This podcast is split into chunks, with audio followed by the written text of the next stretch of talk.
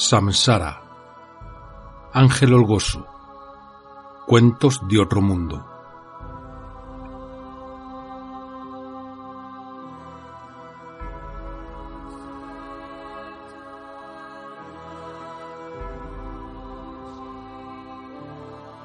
Soy un ñu. Me persiguen, incansables las hienas. Siento el primer mordisco y los ataques sucesivos. Mientras me están comiendo vivo y se acercan ya buitres y marabús, en el instante exacto de la muerte, me deslizo inexplicablemente dentro del cuerpo de una india tolteca que va a ser inmolada en el altar de los sacrificios. Muero y vuelvo a revivir las formas de un condenado ante un pelotón centroeuropeo de fusilamiento. Esta es una situación, huelga decirlo, deprimente.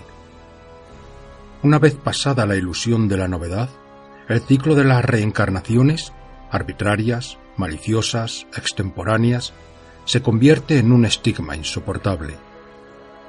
Abismado en este perpetuo vórtice, apenas he conocido el esparcimiento.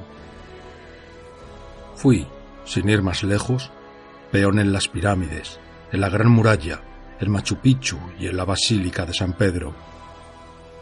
No es gratuito afirmar que a estas alturas mi conciencia y mis miembros se hallan en un estado de escarnecimiento y extenuación indecibles.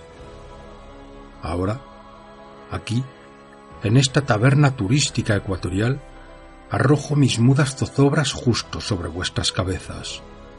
Soy ese cocodrilo que cuelga del techo y os mira.